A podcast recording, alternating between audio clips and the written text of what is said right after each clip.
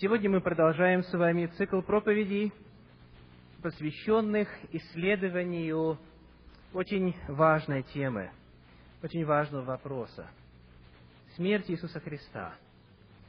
Что она приносит с собой, почему она должна была произойти, какой смертью умер Иисус Христос, какой должна была быть эта жертва. Самое главное, что человек практически обретает сегодня, приняв верою эту жертву. Напомню, что в этом цикле проповедей у нас уже была проповедь о необходимости жертвы. Мы исследовали, что Библия говорит о том, почему вообще жертва была нужна. Разве Бог не мог просто так нас простить и принять к себе назад и восстановить вечную жизнь? Оказалось, что нет, невозможно было. Жертва должна была быть принесена. Во-вторых, мы задавали вопрос о критериях жертвы, а какой эта жертва должна была быть. Кто мог стать этой жертвой? И выяснили, что только одна личность во Вселенной могла стать жертвой, Сын Божий. Сегодня третья встреча в рамках этого цикла проповедей.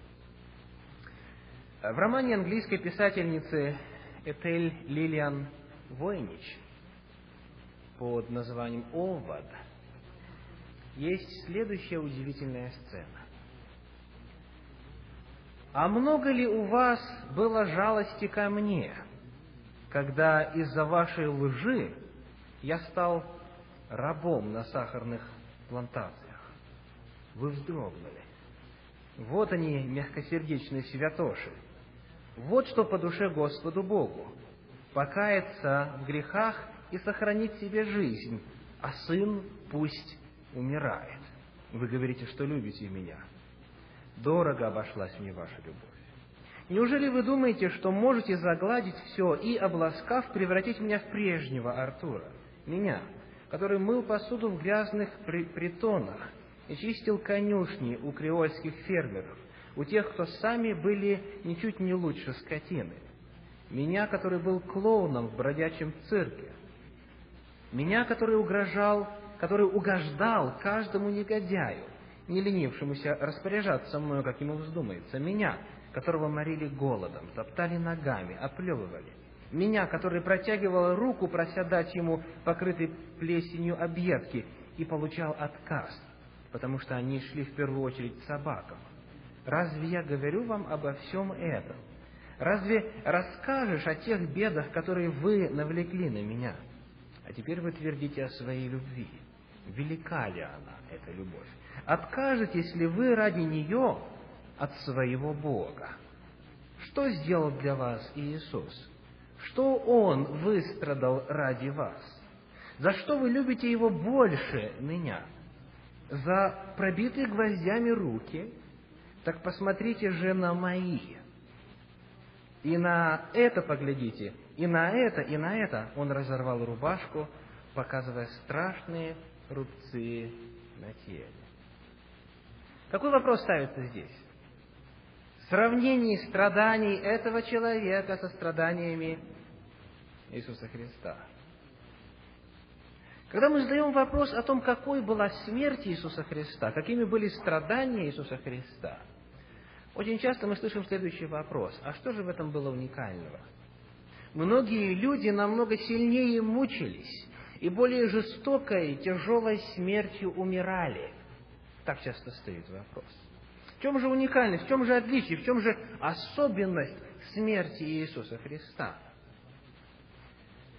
Сегодня как раз мы попытаемся с вами на основании Священного Писания исследовать этот вопрос. Наша тема сегодня называется «Смерть Иисуса Христа». Какой она была? Что она представляла собой? Что это была за смерть? Что это были за мучения?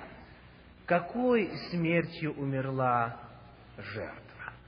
Итак, вначале посмотрим на внешнюю сторону. Священное Писание, говоря о смерти, говорит в первую очередь о двух ее видах. В первую очередь Библия говорит о двух видах прекращения жизни. Есть первая смерть, и есть то, что Священное Писание называет второй смертью. Давайте посмотрим вначале, что представляет собой эта первая смерть. Послание к римлянам, пятая глава, 12 стих. Это первое место Писания, к которому мы обращаемся. Если у вас есть Библия с собой, откройте, пожалуйста, Римлянам, 5 глава, стих 12, страница 192 в стандартном издании синдального перевода. Римлянам 5, 12. «Посему, как одним человеком грех вошел в мир, и грехом смерть, так и смерть перешла во всех человеков, потому что в нем, в этом первом человеке, все согрешили. Первая смерть, согласно этому месту э, Писания, является следствием чего? Следствием греха Адама. Первый человек, Адам, согрешил, и смерть он передал по наследству всем своим потомкам. В нем все согрешили. Мы умираем первой смертью просто потому, что нам довелось родиться на этой планете, а не на другой, где не царствует смерть. Он согрешил, и смерть перешла во всех человеков. Мы не ответственны с вами за эту первую смерть. Мы умираем просто потому, что сыны и дочери Адама. Дальше. В первом послании к Коринфянам, в 15 главе, в 22 стихе, 1 Коринфянам 15, 22 сказано, «В нем, в Адаме, все согрешили». Давайте я прочитаю. 1 Коринфянам 15, 22. Говорится следующее. «Как в Адаме все умирают, так во Христе все оживут». В Адаме все умирают. Буддисты, мусульмане, индуисты, христиане, праведники, нечестивые, черные, белые, желтые, красные, все умирают. Потому что они сыны Адама. Первая смерть является концом всякого человеческого существа на грешной земле. Если Бог не вмешивается, как в случае с Енохом, с Ильей и с Моисеем. Да и то Моисей значит, умер вначале. Только два человека были живыми взяты. То есть смерть придет в любом случае.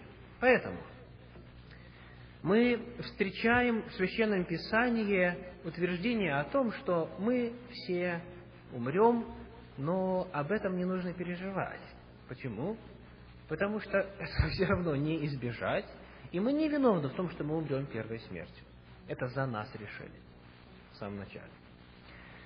Второй вид смерти – это то, что Священное Писание называет вторую смертью. Давайте откроем книгу Откровения, 20 главу, стихи с 11 по 14. Последняя книга Нового Завета, страница 290, у большинства из вас. Откровение, 20 глава, стихи с 11 по 14. «И увидел я великий белый престол, и сидящего на нем, от лица которого бежало небо и земля, и не нашлось им места. И увидел я мертвых, малых и великих, стоящих пред Богом, и книги раскрыты были. И иная книга раскрыта, которая есть книга жизни. И судимы были мертвые по написанному в книгах сообразно с делами своими. Тогда отдало море мертвых, бывших в нем, и смерть и ад отдали мертвых, которые были в них, и судим был каждый по делам своим, и смерть и ад повержены в озеро огненное. Это смерть вторая. После того, как закончится тысяча лет, говорит Священное Писание, мертвые и нечестивые воскресают. Мы читаем в 20 главе книги Откровения, в пятом стихе, «Прочие же из умерших не ожили, доколе не окончится тысяча лет». И вот по окончании тысячелетия они поднимаются и встают перед судом. И вот уже на этом суде смотрят на жизнь человека, на его дела, на его грехи, и уже только на этом суде человек умирает второй смертью за свои грехи. Первая смерть – это наследие всех живущих. Мы э, подвержены первой смерти не за свои грехи, а потому что смерть перешла во всех человеков через Адама. И поэтому, когда Священное Писание говорит «возмездие за грех – смерть», Римлянам 6, 23, о чем здесь говорится? О первой или второй смерти? Возмездие за грех – смерть, Римлянам 6.23, а дар Божий – жизнь вечная во Христе Иисусе. Что противопоставляется? Окончательная участь грешников и окончательная участь праведников. Так? То есть, речь здесь идет о второй смерти. Окончательной участью грешников будет смерть вторая. Окончательной участью праведников – жизнь вечная во Христе Иисусе. Иными словами, возмездием, то есть наказанием, расплатой за наши с вами грехи будет смерть вторая. Итак, задавая вопрос о том, какой была смерть Иисуса Христа, мы, во-первых, обнаруживаем, что в Библии два вида смерти описывается. И нам сейчас нужно выяснить, какой из этих двух смертей умер Иисус Христос? Первой или второй? Давайте посмотрим, что говорит Священное Писание в этой же 20 главе книги Откровения, в 6 стихе. Откровение, 20 глава, стих 6. «Блажен и свят, имеющий участие в воскресении первом. Над ними смерть вторая не имеет власти, но они будут священниками Бога и Христа и будут царствовать с Ним тысячу лет. Над кем смерть вторая не имеет власти, Писание говорит? Над праведниками, над теми, кто блажен и свят и воскресает в первое воскресенье, накануне тысячелетнего периода. То есть, они освобождены от какой смерти, праведники? От второй смерти, от той смерти, которая есть наказание за грехи. Почему они освобождаются от второй смерти? Потому что Христос вместо них умер второй смертью. Скажите, освобождаются ли праведники от первой смерти? Ответ нет.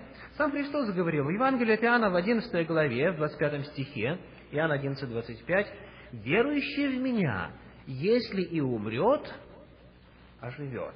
Так? То есть он говорил о смерти верующих в Него. О какой смерти?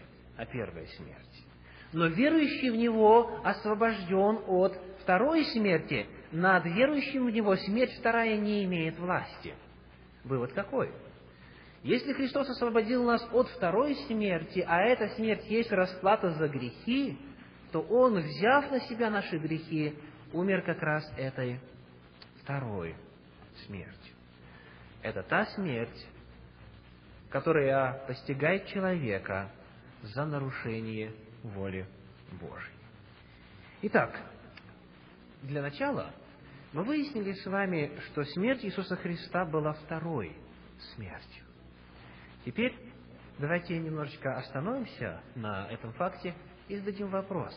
А что представляет собой эта вторая смерть? Что такое смерть вторая. В этой же 20 главе книги Откровения сказано, «И не спал огонь с неба от Бога и пожрал их, уничтожил их». Это смерть вторая. Говорится о том, что их вечный огонь истребит. В послании Иуды мы читаем о том, что вечным огнем были истреблены Содом и Гамора, и этим же самым огнем точно так же сказано, будут истреблены нечестивые. В книге пророка Малахи в третьей главе в стихах с 1 по 4 сказано, «И будете попирать нечестивых, ибо они будут прахом под стопами ног ваших». Что представляет собой вторая смерть? Это нечто необратимое, так? Это состояние, из которого воскреснуть нельзя. Это уход в небытие. Это прекращение существования человека навсегда навеки, никогда больше он не будет восстановлен или воскрешен. Вот теперь вопрос. Приходилось ли вам когда-нибудь присутствовать у изголовья человека, который умирает без надежды на воскресение? Приходилось ли вам присутствовать у изголовья человека, который, терзаем муками совести, умирает, зная, что он навсегда уходит? Он не верит просто. Либо ли не верит в Бога, либо не верит в воскресение. Кому приходилось это наблюдать? Это ужасное состояние. Ужасное состояние. Человек знает, что ему осталось несколько, может быть, часов или минут жить, и он знает, что это уход навсегда. И даже если он всю жизнь отвергал мысли о Боге о покаянии, в этот момент они его посещают. Потому что страшно от сознания того, что тебя не будет. Ты превратишься вот в это мертвое тело, которое будет изъедено червями, превратится в химические элементы, распадется, и все, тебя не будет. Это ужасное состояние. Это страшная агония. И вот Иисус Христос испытал это самое. То есть, состояние, при котором Он чувствовал, что Он с Богом настолько далеко и настолько сильно разъединен, что это разъединение окончательно. Все, больше меня не будет. Я больше не буду существовать. И я умираю не просто так, а как самый отъявленный грешник, как самое страшное чудовище, которое на протяжении своей жизни ужасные преступления нравственности совершило. Мы можем с вами понять всю агонию и всю величину и все величие смерти Иисуса Христа только тогда, когда поймем, что Он умер именно второй смертью. Никто еще пока второй смертью не умирал на земле. Никто. Ни овод, ни великие мученики, ни патриоты. Никто не умирал второй смертью. Это смерть, от которой нет пробуждения. Это смерть и уход в небытие навсегда. Это страшное, ужасное ощущение. Итак, выяснив это, давайте теперь посмотрим, что Иисус Христос испытывал, что Писание говорит нам о том моменте, когда а, смерть приближалась. Но перед тем, как мы этим вопросом займемся, скажите, почему Христос все-таки воскрес после второй смерти? Потому что Он был свят, мы об этом говорили с вами. Потому что это не были Его грехи, Потому что эта вина была чужая. Он ее сделал своей. Он умер за эти грехи. Но он не сделал ни одного греха. Поэтому не было основания для того, чтобы он продолжал оставаться в небытие. Поэтому Бог его воскресил.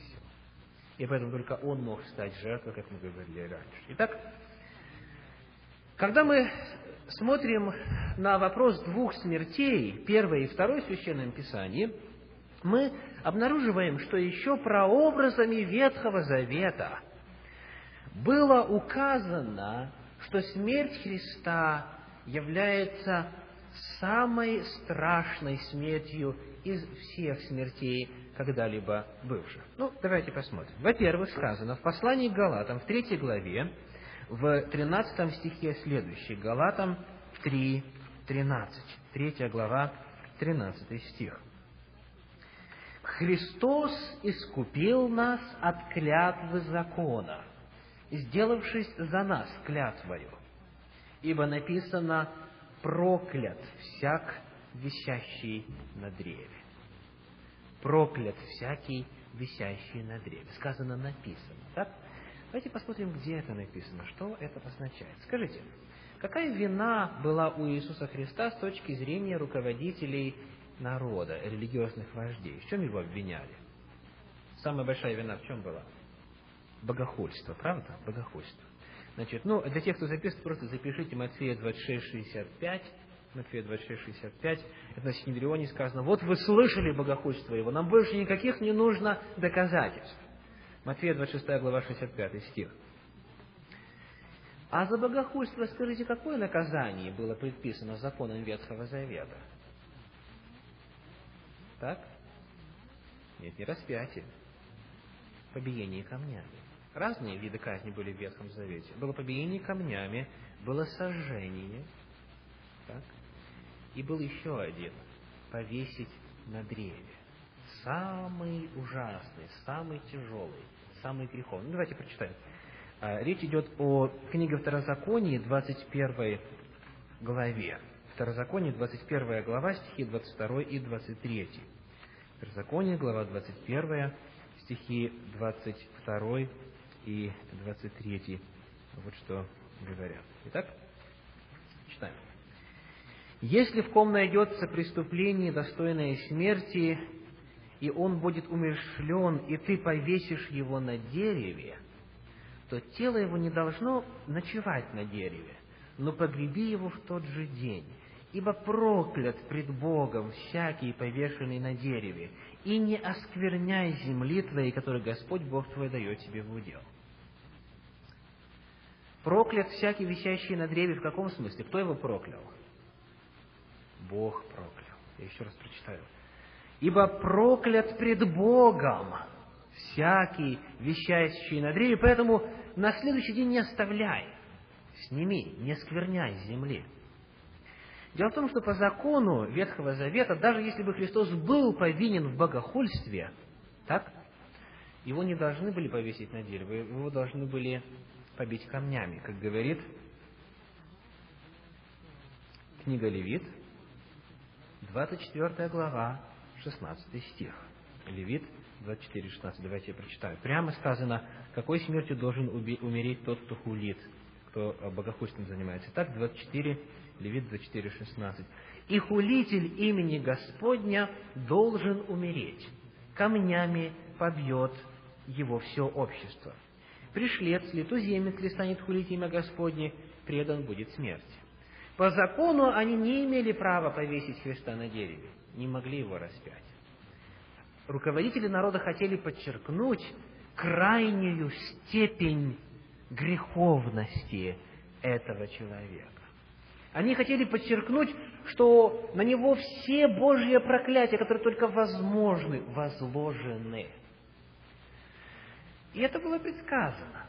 И это было предсказано, что он будет на древе повешен или распят.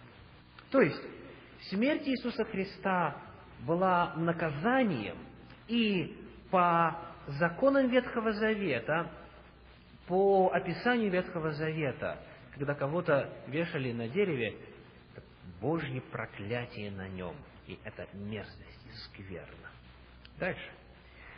Священное Писание говорит также прообразами Ветхого Завета, помимо того, что он проклят Богом и полностью отвергнут от Бога, о том, что он пострадал вне врат.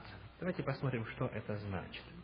Послание к евреям, 13 глава, стихи 11 и 12. Евреям 13 глава, стихи 11 и 12. Так как тела животных, которых кровь для очищения греха вносится первосвященником во святилище, сжигаются вне стана, то и Иисус, дабы осветить людей кровью Своею, пострадал вне врат. Евреям 13 глава, стихи 11 и 12. Значит, что это за тела животных, кровь которых вносится для очищения греха во святилище? Речь идет о судном дне. Э, и мы читаем об этом обряде в книге Левит, 16 главе, стихах 27 и 28. Левит, 16 глава, стихи 27 и 28. «И всякий...»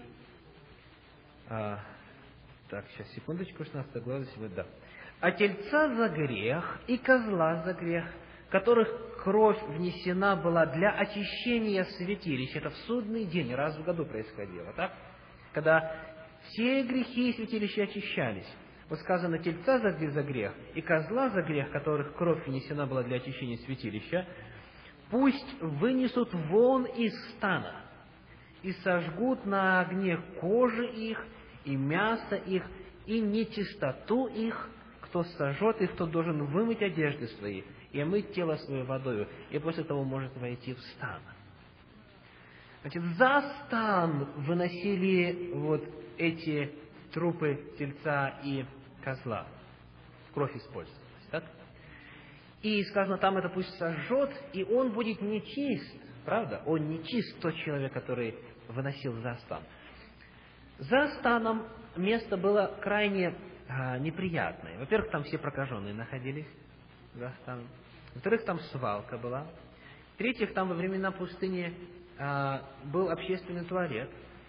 Выходи, сказано, за стана, лопатку используй, зарой испражнение и так далее. Очень опасно было там э, находиться. За станом территория. Туда уводили козла, отпущение на которого все грехи возлагались. За станом эта территория оскверненная, греховная, нечистая. Иисус Христос умер второй смертью, и прообразами Ветхого Завета сказано было, что Он висит на древе, проклят Господом. Во-первых. Во-вторых, что Он умирает за станом. Это самая низкая смерть, которая только могла существовать. И самое страшное, потому что необратимое. Теперь, что же сам Иисус Христос чувствовал? Что же Он мог чувствовать, да, умирая такой смертью. Давайте посмотрим вначале на физический аспект состояния Иисуса Христа, его ощущений. Физический аспект. Во-первых, все началось с судов. Так, его схватили в четверг вечером и всю ночь судили. И потом утро пятницы судили. Во-первых, его судили где? Во дворе Каяфы, при присутствии Синедриона. Мы читаем об этом в книге Евангелия от Матфея в 26 главе, стихи 67 и 68. Давайте прочитаем. Там описывается, что происходило в плане физического состояния Иисуса Христа. Итак, Матфея, глава 26, стихи 67 и 68. Итак, говорится. Тогда плевали ему в лицо и заушали его. Другие же ударяли его полонитом и говорили, прореки нам, Христос, кто ударил тебя? Плевали, издевались, избивали. Так? После этого, поскольку евреи не имели власти смертную казнь осуществлять, они нуждались в, сан... в санкции римских властей, они повели его к кому? К Пилату. Читаем об этом в Евангелии от Луки, в 23 главе, в стихах с 1 по 7. Не будем читать, вы просто отметите для себя. Луки, 23 глава, первые 7 стихов. Во дворце Пилата. То есть, помните, Христос всю ночь не спал, всю ночь над ним издевались. Его, его взяли вечером, утром только к Пилату повели. Римского прокуратора не будете ночью будить, чтобы он вам суд устроил, так? И вот там он некоторое время, и опять над ним издеваются, его унижают, оскорбляют и так далее. После Пилата он идет куда? К Ироду. Пилат не хотел его сразу предавать на смерть. Он говорит, а, так ты из Галилеи? О, хорошо, пожалуйста, к Ироду. Он, он там теми делами на той территории заведует. Послали к Ироду, Ирод как раз был в городе. Луки 23 глава стихи с 8 по 11. Давайте это место прочитаем. Луки 23 глава с 8 по 11. Ирод, увидев Иисуса, очень обрадовался, ибо давно желал увидеть его, потому что много слышал о нем и надеялся увидеть от него какое-нибудь чудо. И предлагал ему многие вопросы, но он ничего не отвечал. Первосвященники же и книжники стояли и усильно обвиняли его. Но Ирод со своими воинами, уничижив его и насмеявшись над ним, одел его в светлую одежду и отослал обратно к Пилату. Со своими воинами уничижив. Что это означает? Или о чем мы говорим? Опять были издевательства. И опять Пилату отсылают. И он приходит к Пилату. Во дворце Пилата опять суд. Матфея 27 глава, стихи с 26 по 31. Матфея 26 глава, стихи, вернее, 27 глава, стихи с 26 по 31. Тогда отпустил им Вараву, а Иисуса, бив, предал на распятие. Тогда воины правителя, взявшие Иисуса в приторию, собрали на него весь полк и, раздевши его, надели на него багряницу и, сплетший венец из терна, возложили ему на голову и дали ему в правую руку трость, и, становясь перед ним на колени, насмехались над ним, говоря, «Радуйся, царь иудейский!» И плевали на него, и, взявши трость, били его по голове. И когда насмеялись над ним, сняли с него багряницу и одели его в одежду его, и повели его на распятие. Так, это уже дело постепенно близится к полудню.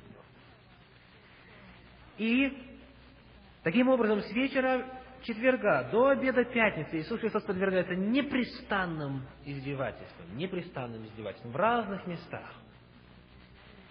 Дальше. В результате сказано в Евангелии от Иоанна в 19 главе, в 17 стихе следующее. Евангелие от Иоанна, 19 глава, стих 17.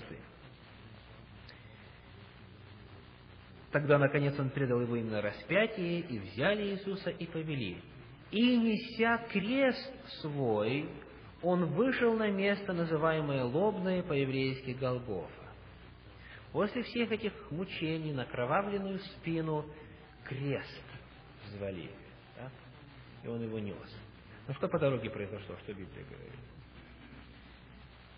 Другого человека пришлось просить, чтобы он нес его крест – написано в Евангелии от Матфея, 27 главе, 32 стихе, что человека по имени Симон Киринилянин заставили нести его крест. То есть физически Христос был настолько изможден, настолько обессилен, что он не мог сам нести крест, на котором его должны были распять. Итак, когда его все-таки распяли, когда пригвоздили его ноги, и его руки. Э, во время нашего цикла проповеди личности Иисуса Христа я немного рассказывал о том, от чего обыкновенно умирает человек, висящий на кресте. Помните? Кто помнит? От удушья. Тяжело дышать. То есть, ну, представьте, на ноги вы не можете опираться, потому что если вы делаете усилия и опираетесь на ноги, то раны разрываются там. Ваши ноги пригвождены к кресту. И поэтому единственное, что остается, это висеть на, на руках. Так? И, и когда вы висите, то э, руки сдавливают легкие, трудно дышать. То есть вы фактически провисаете. И всякий раз, чтобы вдохнуть, нужно как бы подтягиваться на руках, немного хватать воздуха, и вы опять расслабляетесь. То есть это это непрестанное физическое мучение. То есть вы постоянно напрягаете, расслабляете, напрягаете, расслабляете. И, конечно же, раны продолжают разрываться на руках также. Вот. И это состояние, состояние смерти на кресте, оно также по своим физическим параметрам весьма мучительно. Весьма мучительно. Но Христос умер не от этого. Христос умер не от мучений, не от ран, не от бичевания, не от того, что находился на кресте. Причиной его смерти было что-то иное. Что же, давайте посмотрим на внутренний аспект ощущений Иисуса Христа. Что Он испытывал внутри, в душе. Итак, начнем с Гефсимании когда после совершения Пасхи и э, установления вечери Господней новозаветнего обряда Иисус с учениками отправился в Гефсиманский сад, там, после совершения вечери, он начал испытывать на себе груз грехов всего мира. Как говорит книга пророка Исаии, 53 глава, 6 стих, Исайя 53, 6, «Но Господь возложил на Него грехи всех нас. Вся вина, все чувство вины, ответственности за грехи всего мира возложено было на Него. Что в результате Он стал испытывать? Давайте посмотрим на Евангелие от Марка, 14 главу, стихи с 33 по 39. 14 глава, стихи с 33 по 39. «И взяв с собой Петра, Иакова и Иоанна, да, и взял с собой Петра, Иакова и Иоанна, дальше сказано, и начал ужасаться и тосковать. Что значит слово «ужасаться»? Так? Наполнен ужасом был. Ужасом. Ужас. И тоска. Начал ужасаться и тосковать. И поэтому, дальше 34 стих, сказал он, «Душа моя скорбит смертельно, побудьте здесь и бодрствуйте». И отошед немного, пал на землю и молился, чтобы, если возможно, миновал его час сей, и говорил, «Ава, Отче, если возможно тебе, пронеси чашу сию мимо меня». Каким должно было быть состояние Иисуса Христа духовное, внутреннее, если Он помыслил о том, чтобы отказаться от своей роли Спасителя? Именно об этом Писание говорит. Начал ужасаться и тосковать, и говорит, пронеси мимо меня эту чашу. И он здесь не говорил о физических ощущениях, потому что, как мы увидим дальше, не от этих он умер – он говорил здесь о внутренней, о духовной боли, об ужасе и тоске, и скорби смертельной, которая его внутри наполняла. Он говорит, если можно, пусть это меня минует. Иными словами, освободи меня. Я боюсь, что не выдержу. Возвращается, да, ну говорит, но ничего я хочу, а чего ты? И, и дальше возвращается и находит их спящими и говорит Петру, «Симон, ты спишь? Не мог ты бодрствовать один час? Бодрствуйте и молитесь, чтобы не впасть в искушение. Дух бодр, плоть же немощна». И опять отошел, молился, сказав то же слово. Так? И третий раз.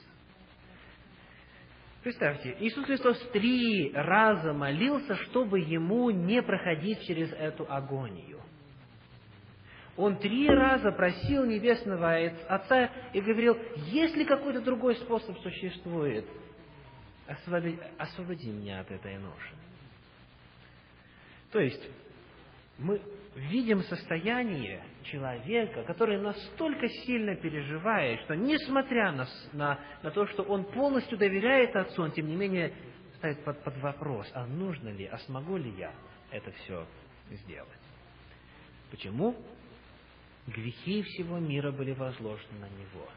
Вина всего мира. Я хочу попросить вас сейчас вспомнить ваше самое страшное преступление в жизни. У всех оно разное – вот, которое до сих пор осталось в вашей памяти. Самое страшное, что вы сделали. И вот после того, как вы это сделали, вспомните, а, какой было, каким было чувство вины за этот поступок.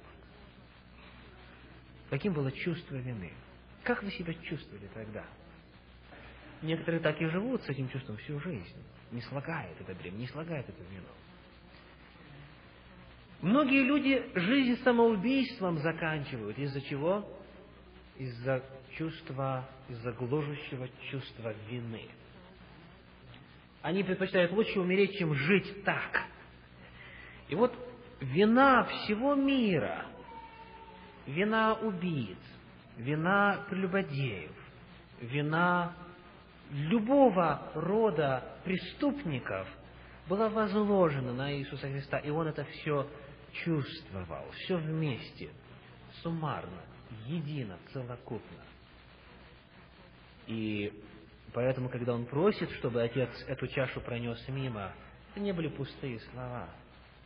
Он описывал свое действительное подлинное состояние.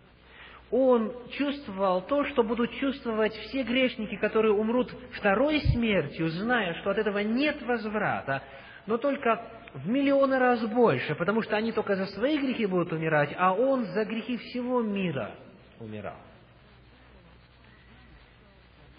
И дальше, когда его повели уже на распятие, он все это время находился вот с этим чувством вины. И поэтому Бог ему ангела послал, помните, который, что сказано, укреплял его, укреплял его. И вот, когда уже он висел на кресте, Священное Писание говорит следующее. Евангелие от Марка, 15 глава, стихи 43 по 45. Пришел Иосиф из Аримафеи, Марка 15 глава, 43 по 45 стихи. Знаменитый член Совета, который и сам ожидал Царствия Божия, осмелился войти к Пилату и просил тело Иисусова. Пилат удивился, что он уже умер. И, призвав сотника, спросил его, давно ли умер? И, узнав от сотника, отдал тело Иосифу. Христос умер необычно быстро, сказано. Пилат удивился. Такого не бывает. Давайте зададимся вопросом, почему он умер? Что Библия говорит? Евангелие от Иоанна, глава 19, стихи с 31 по 34. Евангелие от Иоанна, 19 глава, стихи с 31 по 34.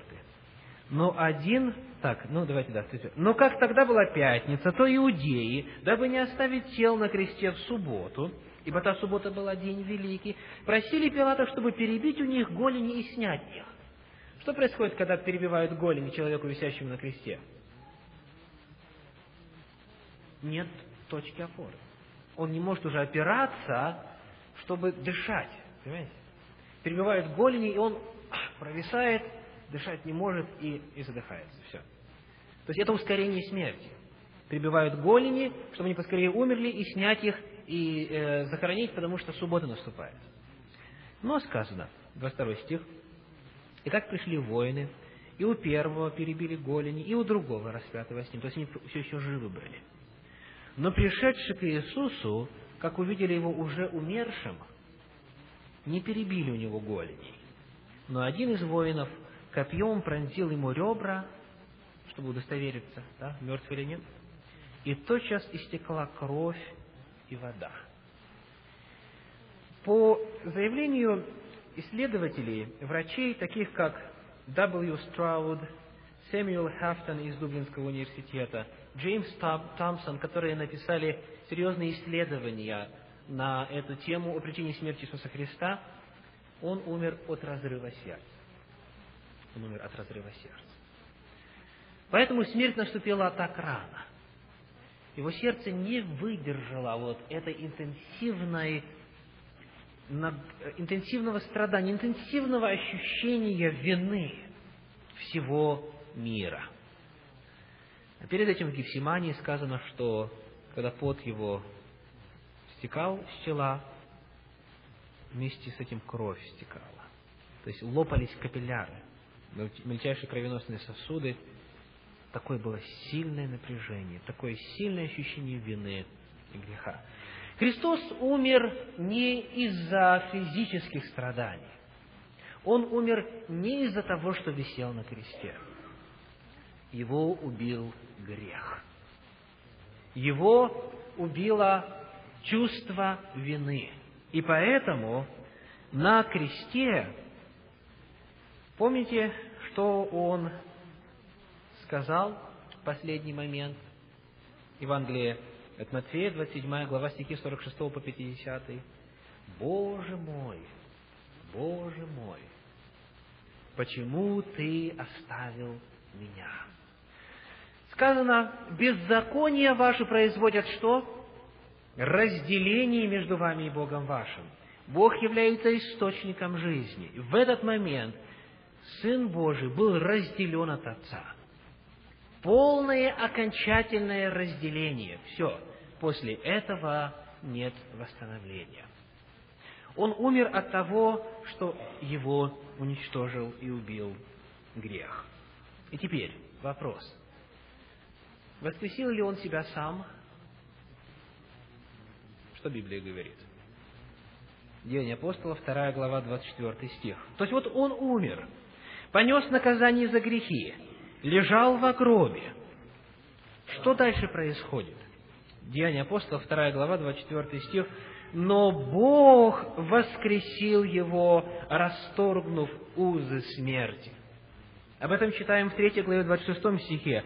«Бог, воскресив Сына Своего Иисуса, к вам первым послал Его благословить вас» и так далее. Библия много раз говорит, что Бог воскресил Иисуса. Он не сам воскрес. Он не сам себя воскресил –